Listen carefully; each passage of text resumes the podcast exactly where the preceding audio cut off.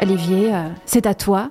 Est-ce que tu te lâches un peu, beaucoup, passionnément à la folie ou pas du tout? Hmm, Ah là là, on vit une époque formidable.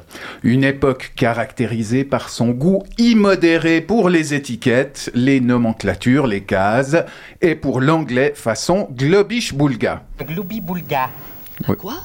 Oui, c'est une variante du gloubi-boulga.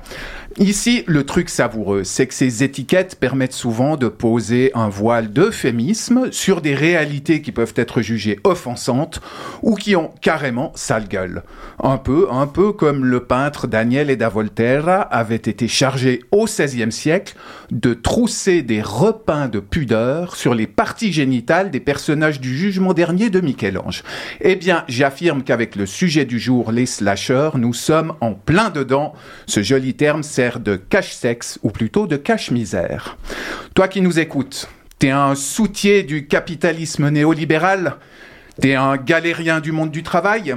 Que tu sois bardé de diplôme ou pas, tu exerces un job de merde, si mal payé, que tu dois y ajouter un autre job de merde pour boucler le mois Ou alors ton taf, quoique génial et créatif, est si déconsidéré aujourd'hui qu'il te rapporte quand même des queues de cerises, ce qui t'oblige à exercer un ou deux emplois alimentaires en parallèle Y a pas de souci. No problemo aise. Suffit de faire un peu de cosmétique pour rendre tes galères présentables. Tiens, si on disait que tu es un slasher. Ah oui, ah oui, ça claque bien ça.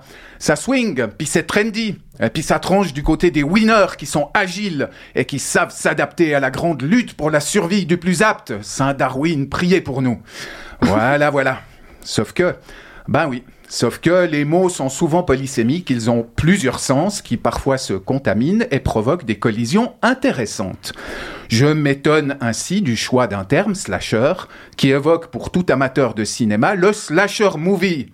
Ce sous-genre du film d'horreur a fait florès pendant les années 80 et vous avez sans doute tous ici en studio ou vous qui nous écoutez quelques exemples en tête dont les séries de films Vendredi 13, Halloween, Les Griffes de la Nuit ou Scream qui résonnent pour beaucoup de cinéphiles comme de délicieuses madeleines de Proust trempées dans du sang. Mmh, miam alors, la chose est d'habitude très codifiée et le résultat est souvent aussi cocasse que flippant. En gros, dans le slasher movie, un tueur psychopathe, la plupart du temps masqué ou défiguré, s'en prend à une bande de jeunes dadais qui pensent surtout à boire et à baiser et qui ont, d'une manière ou d'une autre, offensé le serial killer.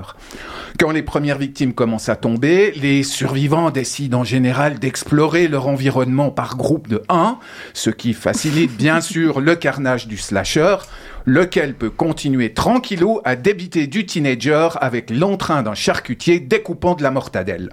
Et à la fin, confrontation entre le tueur et la dernière héroïne en lice, héroïne car fréquemment c'est une, c'est une femme, triomphe de celle-ci, même si en fait elle n'est pas vraiment libérée du méchant ou de sa malédiction. Clap de fin générique. Pourquoi slasher d'ailleurs? Parce que ça vient du verbe to slash qui signifie couper, taillader, déchirer, frapper. Revenons-en maintenant et pour finir au monde professionnel. Pourquoi avoir choisi de qualifier ainsi ceux qui cumulent plusieurs jobs? Alors oui, ok, Marie-Ève, tu l'as rappelé, par analogie avec le slash, la barre oblique de nos claviers, qui permet de juxtaposer différents éléments pile comme le slasher juxtapose différents emplois. Mais j'ai une autre lecture du truc. N'est-ce pas plutôt que l'on se sent aujourd'hui de plus en plus dans notre vie de travailleur déchiré?